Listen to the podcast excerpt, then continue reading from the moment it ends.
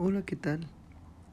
Bienvenidos a esta segunda temporada de la serie ¿Qué pasa en nuestra clase de diseño organizacional?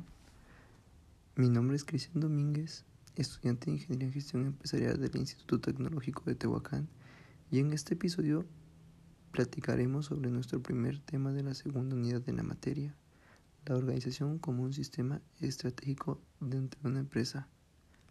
Let's go!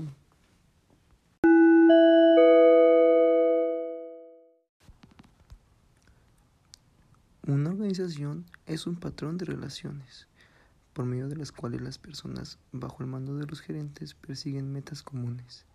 Estas metas son producto de los procesos que se llevan a cabo en la toma de decisiones.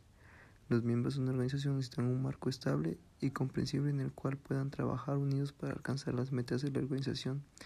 El proceso gerencial de la organización implica tomar decisiones para crear este tipo de marco de tal manera que las organizaciones pueden durar desde el presente hasta bien entrado el futuro.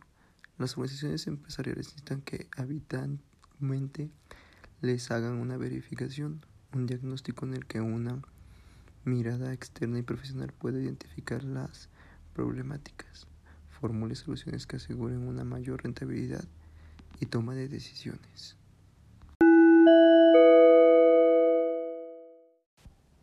Y es así como damos por terminado este episodio de qué pasa en nuestra clase de diseño organizacional de nuestra unidad 2.